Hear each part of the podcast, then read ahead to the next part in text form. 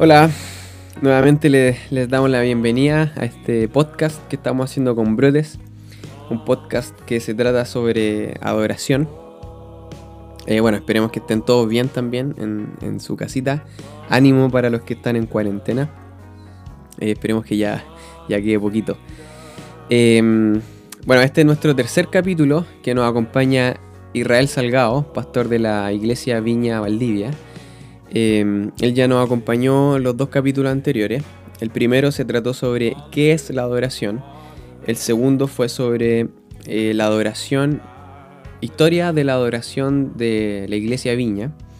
Y este va a estar respondiendo las preguntas que nos enviaron por Instagram. Preguntas que están bien interesantes, eh, que son bien prácticas. Así que va a estar bien bueno. Antes de pasar a eso, sí, eh, queremos dejarlo invitado al podcast que tiene Irra, que se llama No era tan difícil. Eh, un podcast que ya eh, Irra habla sobre teología, estudios bíblicos. Y, mm, y eso, también los dejamos invitados a nuestras redes sociales. En Spotify nos pueden encontrar como Brotes. ahí les va a salir el, este podcast y, mm, el canal donde subimos las canciones que están en YouTube. Eh, bueno, y en YouTube nos llamamos Brotes Música eh, y en Instagram nos llamamos brotes.cl. Eh, les queremos avisar también que los días miércoles o jueves estamos haciendo en vivos. estamos teniendo un tiempo de adoración con diferentes líderes de adoración. Y estos tiempos han estado muy buenos Así que le animamos a que nos acompañen, a que estén atentos a qué día es. Eh, por, eh, por, el mismo Instagram avisamos qué día es. Así que eso, los dejamos ahora con el último capítulo del IRRA. Eh, bueno, esperemos que a futuro vuelva. Así que eso, los dejamos con Israel Salgado. Que estén muy bien. Hola amigos, este es el tercer y último capítulo en el que estoy con, eh, con ustedes en este podcast, así que eh, vamos a responder las preguntas que, enviaron. No tengo los nombres de las personas que mandaron las preguntas, así que si reconoces tu pregunta ahí entre medio, eh, que bueno, voy a responder tres y después de eso ya damos por finalizada mi participación. no sé si me vuelvan a contratar. así que vamos a las preguntas. Em, antes de eso, obviamente, agradecerle de nuevo a los chicos de Brotes que, están haciendo una pega muy, muy bacán, muy interesante y muy relevante. Así que eh, aprovechen de escucharlos, eh, súmense los jueves en, la, en, las, en los live que están haciendo. Y también eh, les voy a recomendar mi podcast, que si bien ya lo dijeron en el capítulo anterior, pero igual no está de más recordarlo eh, se llama No era tan difícil, lo pueden encontrar en Spotify. Y se trata básicamente de teología, eh, de, tratar de explicar un poco la teología, de hacerla fácil, a pesar de que en, este, en esta primera temporada había harto lineamiento que poner, entonces no, no, quedó tan fácil. Pero, eh, pero está bien interesante. Hablamos de Génesis y cómo el, mundo está configurado por medio de este relato y cómo los escritores bíblicos entendían eso. Así que échenle un ojo ahí, échenle una oreja, porque en realidad. Eh, y a encontrar cosas bien interesantes y ya estamos terminando esta semana la primera temporada. Así que búsquenlo en, en, en Spotify como no era tan difícil y en Instagram es net, obviamente las iniciales de, No era tan difícil, NETD podcast, y van a encontrarla ahí también en Instagram, así que síganlo. Em, y, ahí pueden mandar sus preguntas también, y si, quieren ir un poco más profundo en esto de, de conocer la Biblia y la teología, creo que es una buena forma de empezar. Vamos a las preguntas. Yo estoy con mi tecito aquí porque hace mucho frío aquí en Valdivia. Eh, vamos, vamos con la primera. La primera pregunta dice, ¿qué es lo esencial en el corazón de un adorador? Eh, básicamente todos somos adoradores, pero igual sería como eh, fome dar una respuesta así porque uno entiende también que, que, claramente aquí la persona se está refiriendo a, a, una persona que está ejerciendo algún rol de adoración en su iglesia. Eh, pero también tenemos que partir de la base de que todos somos adoradores, por ende esto debería ser esencial para todos. Eh, y yo creo que hay dos cosas que son no negociables eh, para, un, para un adorador. Esto lo he aprendido con la práctica, eh, con la experiencia y también hay un trasfondo fuerte teológico para esto. Y es que el adorador tiene que amar a Dios y amar a la iglesia. el, el adorador va a amar a Dios porque quiere que Dios sea glorificado. Esa es la meta de la adoración. Entonces, cuando, cuando tú amas a Dios, tú quieres que Él reciba todo lo que, todo lo que Él merece. Y a la vez, como tú amas a Dios, Dios te hace amar a la iglesia. Y cuando amas a la iglesia, quieres que este tiempo que, nos reunimos a cantar eh, tenga este, este sentido de servicio, de que yo en realidad estoy sirviendo a la iglesia para que la iglesia pueda encontrarse con Dios en este, en este tiempo. Entonces, si tú me preguntas a mí, ¿qué es lo esencial en el corazón de un adorador? Para mí es que ames a Dios profundamente, profundamente, y que ames a la iglesia profundamente. Si, si no amas a la iglesia, difícilmente vas a querer guiarla a tener un encuentro con Dios. Y si no amas a la iglesia, difícilmente vas a querer servirle. Y, esto ha sido una de las grandes enseñanzas a través de mi vida, porque mm, todos hemos pasado por un tiempo donde estamos chatos de la iglesia. Y si eres, si eres parte de un ministerio de adoración, estás chato de llegar temprano y de que la gente te diga, oye, estaba muy fuerte la adoración hoy día, oye, no me sabía esa canción. Y eso te va desgastando y se los puedo asegurar porque yo también lo viví. Eh, pero llegó un momento donde yo estaba cansado de todo esto, eh, empecé a evaluar opciones de cambiar mi iglesia, etc. Eh, y llegó un momento donde Dios me habló y me dijo, ama a la iglesia. Tu rol es amar a la iglesia. Independiente de quién está a cargo, independiente de quienes la compongan, tú tienes que amar a la iglesia. Y, eso cambió mi vida. Eh, yo creo que ese fue uno de los pasos de preparación que Dios tuvo conmigo para ahora hacerme un pastor. Pero, pero en ese momento fue crucial porque dentro de todo ese cansancio, eh, cuando escuché esto de Dios, esto me, me, trajo nuevas fuerzas, nuevas ganas de adorarle y recuerdo tiempos hermosos de adoración eh, con gente que tenía 90 años y con chicos de 11 años que estaban Ah, recién aprendiendo a meterse en esto de, adorar. Entonces, yo creo que eh, si no amas a Dios y no amas a la iglesia, difícilmente vas a poder eh, demostrar lo que hay en, el corazón de, un adorador. Espero que eso haya, respondido tu pregunta. Eh, otra pregunta que tenemos acá dice, ¿cuál es la misión y el objetivo del líder, del líder o la líder de adoración y cuál es su importancia. Esta pregunta igual es común. Permiso, voy a tomar tecito. Esta pregunta es común porque eh, generalmente tenemos una, una, una meta nosotros que, que no sé de dónde la sacamos, pero la meta es como que pase algo. Y nos presionamos para que pase algo. Y repetimos los coros 85 veces para que pase algo. Y el puente, y nos metemos en un loop infinito de puente y coro, puente y coro para que pase algo. Cuando la misión del líder de adoración es glorificar a Dios y que la iglesia glorifique a Dios. Eh, cuando tú te haces líder de adoración, de cierta forma también te haces cargo de una responsabilidad mayor para que la iglesia tenga este lugar cómodo para adorar. Eh, por ende, el objetivo de un líder de adoración es que la iglesia pueda adorar. Eh, pero también el líder de adoración tiene como objetivo el que la visión de la iglesia sea eh, replicada en canciones.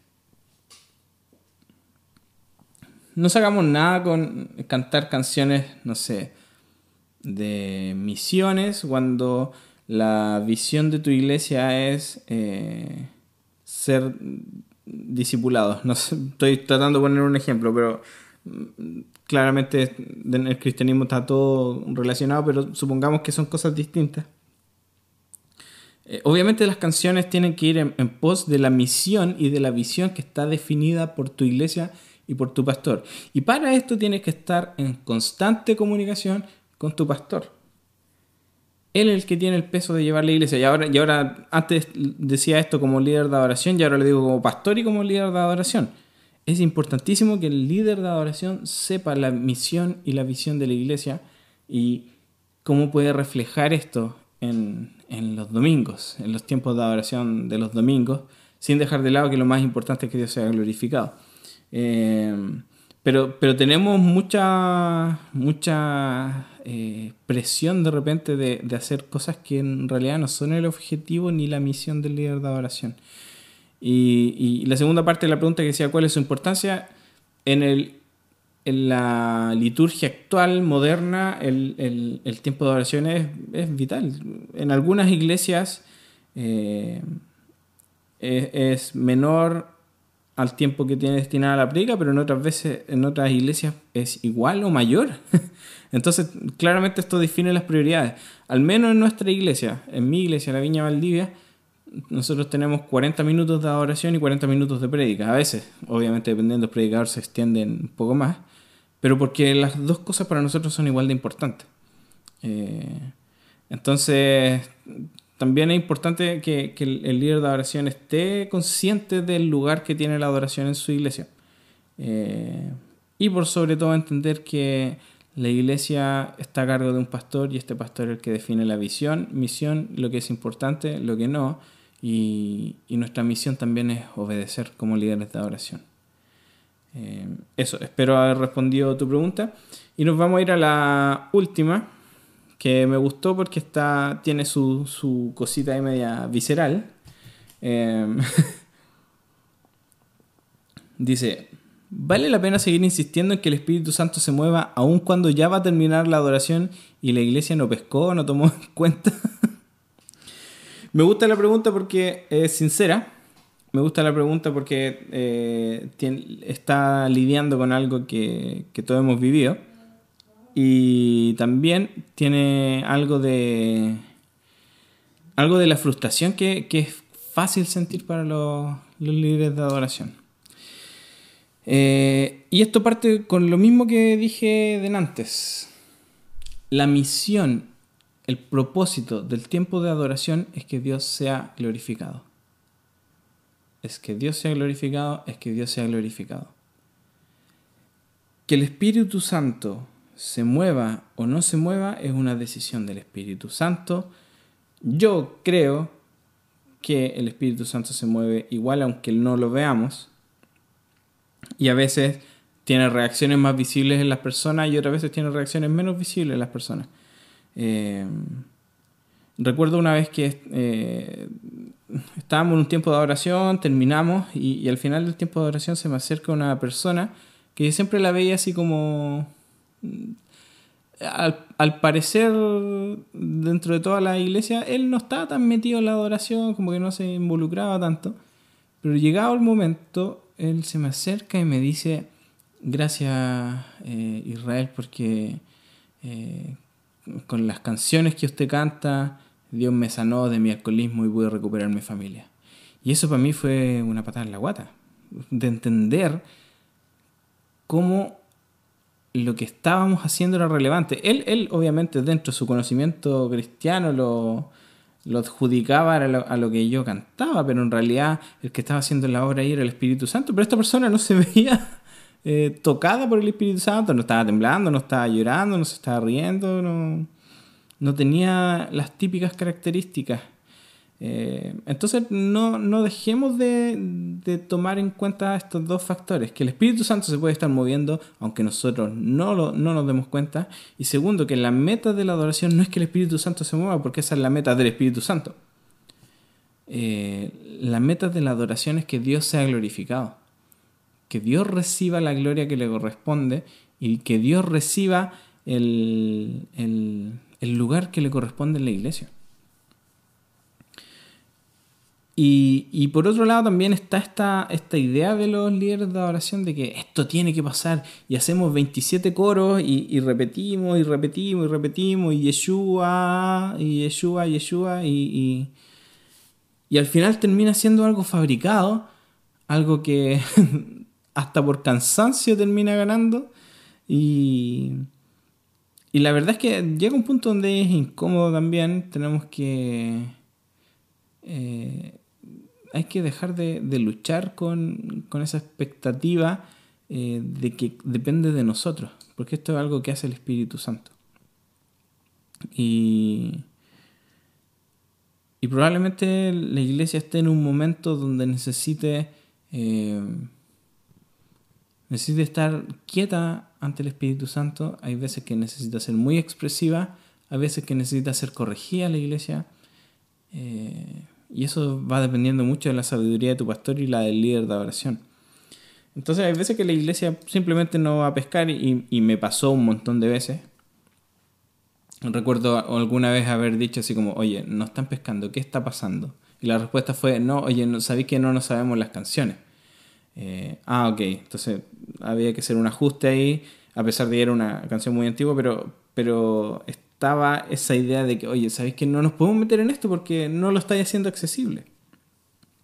Eh, entonces tenemos que también saber qué es, eh, qué es lo que puede estar pasando y eso solamente lo vamos a saber cuando amamos la iglesia y queremos saber qué pasa.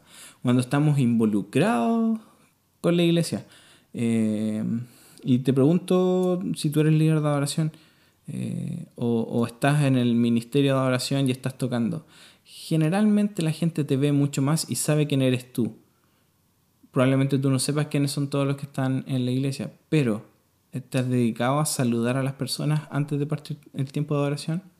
¿Te has dedicado a preguntarles cómo están? ¿Te has dedicado a preguntarles qué necesitan? ¿Te has dedicado a, a invitarlos a comer? Y yo creo que es una muy buena forma de entender de, hacer esta radiografía de eh, qué está haciendo Dios con la iglesia eh, y cómo puedo yo responder a eso para que la gente también pueda responder a eso y el Espíritu Santo tenga, tenga mayor libertad en esto.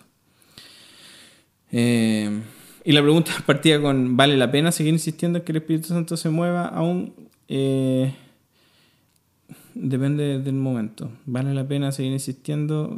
Probablemente tú creas que sí y el Espíritu Santo crea que no. Probablemente el Espíritu Santo crea que sí y tú creas que no. Eh, pero, pero sin quitar el foco de, que lo importante es que Dios sea glorificado. Así que eso, mm, creo que estamos justo en el tiempo, no me pasé. Eh, así que eso, muchas gracias por la invitación. Sigan escuchando este podcast, sigan escuchando las sesiones en vivo, sigan escuchando el disco que está en Spotify y las nuevas producciones que vayan sacando los chicos. Eh, y recuerden que Dios tiene que ser glorificado en, nuestros tiempos de adoración y, repasa, repasa los valores de adoración de la viña si son importantes para ti. Si eres de la viña es un, casi perentorio que lo hagas, pero si no eres de la viña repasa y ve lo que, lo que te sirve de ahí y tómalo y aplícalo a tu iglesia y lo que no te sirve eh, también valóralo como, como una expresión del cuerpo general de la iglesia y no necesariamente tiene que funcionar en tu iglesia. Em, eso, así que muchas gracias chicos, muchas gracias Fabi, muchas gracias Basti, eh, muchas gracias eh, David, muchas gracias Esteban por, por la invitación. Eh, espero ah, que, que se repita y si no se repite igual los quiero. Eso, nos vemos y muchas gracias. Y recuerden visitar, no era tan difícil.